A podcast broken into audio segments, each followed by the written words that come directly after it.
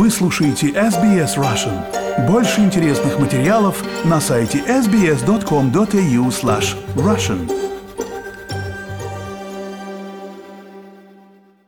Добрый день, с вами подкаст об искусстве арте на SBS Russian. Меня зовут Ирина Бурмистрова, и в гостях у меня сегодня уже хорошо знакомая вам Ксения Радченко, специалист по культуре, искусству и литературе. Сегодня у нас есть целых два повода для того, чтобы поговорить, и оба они относятся к новым или вновь открытым музеям в Сиднее. Ксения, добрый день.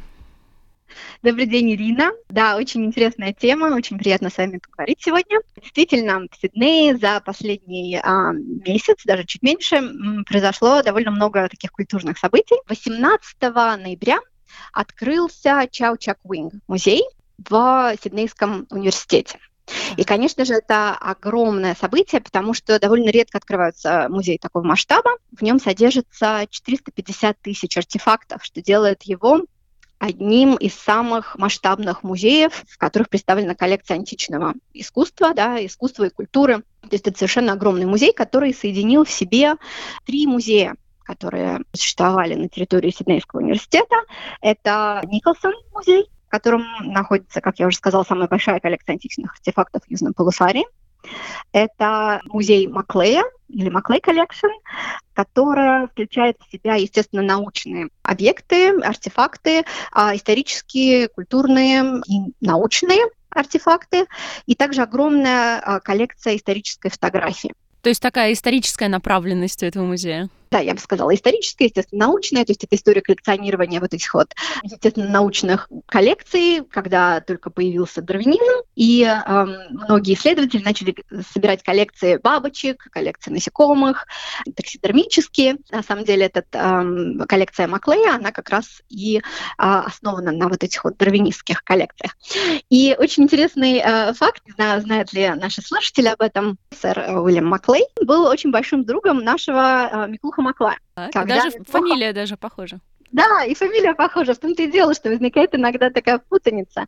Потому что, несмотря на то, что вот этот Уильям Маклей купил какую-то часть из научных э, коллекций, которые были у Миклуха Маклая, тем не менее, большая часть э, объектов все-таки принадлежала Уильяму Маклею, а не Миклуха Маклаю. Так что да, Миклуха Маклай и австралийский Маклей, они как раз таки были большие друзья. Вот. И а, также в этой а, коллекции был большой, а, большое количество культурного материала аборигенских народов Австралии, собранных в XIX веке. И вот эти вот а, музеи плюс музей современного искусства Сиднейского университета, они все объединились под этой огромной новой крышей Чау Чак Уин музея, идея строительства которого пришла в голову нынешнему директору музея Дэвиду Эллису 17 лет назад. То есть это настолько масштабный проект, что его воплощение, видите, заняло столько лет. Он хотел создать музей, где бы античность беседовала с наукой, с искусством, то есть такой универсальный музей да, в, в таком экзистенциальном смысле. Этот музей огромный совершенно, такое бетонное модернистское здание, очень светлое внутри, а в нем пять уровней, ты заходишь и сразу видишь эти огромные лестницы. Оно построено на месте церемониального центра а, Сиднейского университета перед вот этим вот а, викторианским готическим академическим зданием квадрангла. И это место очень важное для людей клана Гейдегл, которые являются как бы, историческими владельцами этой земли, и поэтому всячески этот музей говорит о том, что это место для комьюнити, для аборигенских людей, а не только для э, как бы, австралийцев. И, конечно же, они будут, я так понимаю, надеяться на большой приток туристов, потому что музей находится в центре Сиднея, на территории Сиднейского университета, так что большие-большие планы. Да. В Чау-Чак музее самая большая коллекция египетских артефактов. Я знаю, что очень многие а, наши соотечественники очень любят египетскую культуру, потому что, конечно же, она ассоциируется с а, вот этим вот мистицизмом, который существовал а, в Египте, и особенно это было актуально да, в начале 20 века, когда наш серебряный а, век русской культуры, был очень инвестирован в эти египетские темы. И, а, конечно же, галерея египетская в этом новом музее, она совершенно фантастическая. Ты спускаешься туда, и там темно, как а, в, да, в саркофаге с таким светом. И действительно большая коллекция мумий, большая коллекция саркофагов. Все очень интересно сделано. Я думаю, детям будет очень интересно тоже там побывать. Сейчас вход в него более-менее свободный или нужно как-то зарегистрироваться заранее? Вход бесплатный, но нужно заранее зарегистрироваться да, на какое-то время. Но я так понимаю, особенно в будни, там э, довольно свободно. Единственное, что он будет закрыт с 23 декабря по 6 января, потому что в университете каникулы. Ксения, а можете немножечко рассказать о человеке, в честь которого называется музей? Да, да, да, да. Музей назван в честь э, доктора Чао Чак Уинг. Это китайский филантропист, э, который участвует во многих проектах в Сиднее, и в том числе, да, он как раз является спонсором основным э, строительства Чао Чак Уинг музея. Его обращение можно послушать на сайте музея. Замечательно, спасибо, очень интересно. Все в Сидней едем. Второе важное событие в Сиднее — это заново открывшийся австралийский музей, который был закрыт 15 месяцев, и вот недавно совсем, буквально, если я не ошибаюсь, на прошлой неделе было его официальное открытие. Ксения, вы, я так понимаю, уже успели там побывать, да? Успела, успела побывать, да. Он открылся э, снова 28 ноября, то есть на прошлой неделе, да? И да. уже, уже совершенно полный народ э, валом валит. Там не нужно регистрироваться заранее, вход бесплатный. Люди просто регистрируются перед входом, поэтому народу много, детей много. Ну что там Я... поменялось за, за эти 15 месяцев? За 15 месяцев а, поменялось очень много, да, но в основном, конечно же, эти изменения, они происходят в каком-то таком символическом пространстве и в архитектурном пространстве, что делают современные музеи, особенно в таких колониальных странах, как а, Австралия, Канада, Америка, да, это те страны, которые построили свою культуру на месте культуры коренных народов, в том числе за счет подавления этой культуры. Сейчас происходит так, так называемая деколонизация этих музеев или индидженизация этих музеев, когда музеи начинают обращаться к а, коренному населению, активно задействуют общение с а, этим аборигенским комьюнити, какие-то консультации, протоколы составляются, как работать с объектами, которые принадлежат культурному наследию аборигенского населения. Австралийский музей, он как раз всегда воспринимался как такой оплот колонизации, да, он возник в самом начале XIX века как первый австралийский музей вот в этом мощном викторианском здании, и э, в то время, когда эти музеи создавались, да, там британский музей, вот этот австралийский музей, музеи не существовали для как бы гостей, они существовали как эм, что-то подобное университетам. То есть в музеях происходило какие-то научные события в лабораториях, за стенами, да, этот процесс был не виден гостям музея. И музеи а, как бы исходили до того, чтобы люди приходили к ним и видели какие-то результаты их научной деятельности в витринах спрятанные. Сейчас это все меняется, да, музеи становятся более открытыми, в том числе архитектурно. Музеи смотрят на своих гостей как на клиентов, да. Они все думают, целые департаменты музеев заняты тем, чтобы придумать, как их привлечь, как сделать их поход в музей наиболее продуктивным для них и в каком-то э, образовательном смысле, да, и музеи сейчас, конечно же, находятся в большой конкуренции с кино, например, да, потому что семьи думают, куда им пойти, в музей или в кино.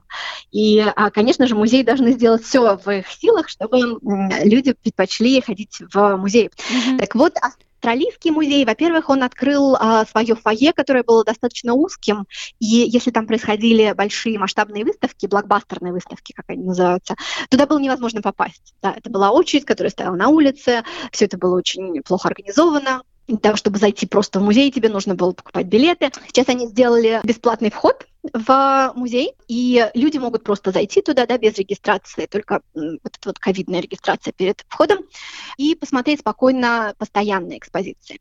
Отдельная плата за вот эти вот блокбастерные, как я а, сказала, выставки.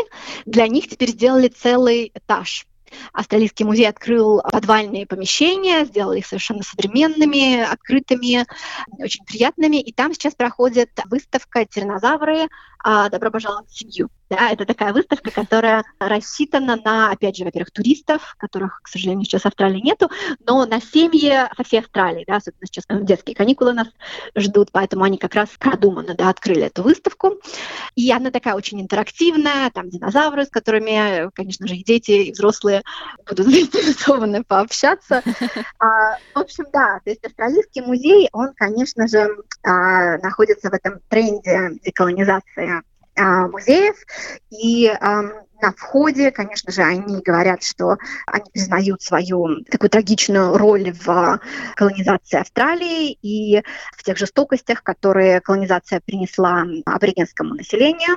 А, и, конечно же, они хотят, чтобы аборигенское население и аборигенская культура получили свое место в музее не как а, этнографические объекты, а как полноправные а, участники этой культуры. Именно поэтому Австралийский музей открыл это фойе, и теперь из входа а, мы видим галерею коренного населения Австралии, можем туда пройти беспрепятственно, потому что раньше эта галерея была где-то на задворках Австралийского музея, точно так же, как, кстати, в галерее Нового Южного Уэльса, да, New South Wales Gallery. Сейчас очень большие обсуждения да, на протяжении последних нескольких лет обсуждают, что галерея искусства э, коренного населения Австралии, да, аборигенского искусства, находится в самом низу этой галереи, то есть там нужно пройти три этажа, спуститься, называют это преисподней. И там довольно маленькая галерея, куда, конечно, пытались поместить огромное количество работ, очень интересных, но, к счастью, да, строится через два года, по-моему, в 2022 году открывается Сидней Модерн музей, прямо рядом с а, галереей Нового Южного Уэлса, где аборигенское искусство будет занимать полноправное положение в самом начале этой галереи. Да, будет огромное экспозиционное пространство, где как раз будет место для того, чтобы показать аборигенское искусство. Такой какой-то общий, общий тренд музейный, да, в Австралии? Общий тренд, да-да-да-да. Это то, что сейчас происходит, и то, о чем как бы, люди не знают особо. И, кстати, забыла сказать, что в Чаучак Винг музее сейчас временная экспозиция. Первая выставка, которую они сделали, она как раз посвящена культуре Северной Австралии, да, вот этому вот Amherst Land и народу Йону. Там представлены 40 э, лингвистических групп, э, то есть искусство этих 40 лингвистических групп, и показано разнообразие, фантастическое разнообразие этого искусства. Там есть и вот эти вот рисунки на коре эвкалиптов, и какие какие-то тотемические животные и корзины. То есть э, показано совершенно, совершенно невообразимое количество и разнообразие вот этого искусства только одного одной территории, да, северной территории, это Арнем Ленд. И очень интересно, что эти народы, они на протяжении многих столетий общались с малазийскими а, рыбаками из а, Индонезии. И там представлена огромная лодка, которая была построена как раз вот в результате этого взаимодействия. Это какие-то знания, которые, которые были переданы аборигенским кланам Северной Австралии из Малайзии. Как интересно. Очень интересно. Очень интересный процесс. А еще немногие люди знают, что во время Второй мировой войны вот эти вот кланы, которые жили и живут сейчас на территории Северной Австралии, они защищали северное побережье от э, каких-то военных действий. И там находился большой маяк, э, радар, угу. который после окончания войны разобрали а, в 1946 году, и а, вот эти вот металлические пластины, из которых он был создан, художники вот этой северной э, территории стали использовать вместо коры деревьев, потому что, как известно, очень сложно, да, нужно собирать вот эту кору эвкалиптов, это очень долгий процесс, э, довольно секретный, да, у каждого клана есть свой секрет о том, как собирать эту кору. Ее нельзя собирать в любое время года. То есть если художники хотят э, рисовать на, да, или это традиционное искусство, которое э, это рисование пигментами на коре дерева, а, они не могут это делать в любое время года, потому что нужно дождаться влажной какой-то такой периода дождей, аккуратно надрезать эту кору, потом ее снять, и только потом, после специальных там, этапов приготовления, ее можно на нем рисовать. Но они разобрали этот маяк и использовали эти пластины, и сейчас вот э, как раз коллекция Чао Чак Винг музея, там представлен на этой выставке а, целый ряд а, работ на вот этих вот металлических пластинах. Ксения, спасибо вам огромное. Как всегда, жутко интересно рассказываете. Спасибо, И Ирина. Будем спасибо надеяться, вам. что еще вас не раз услышим на волнах SBS Russian. Хотите услышать больше таких историй? Это можно сделать через Apple Podcasts, Google Podcasts, Spotify или в любом приложении для подкастов –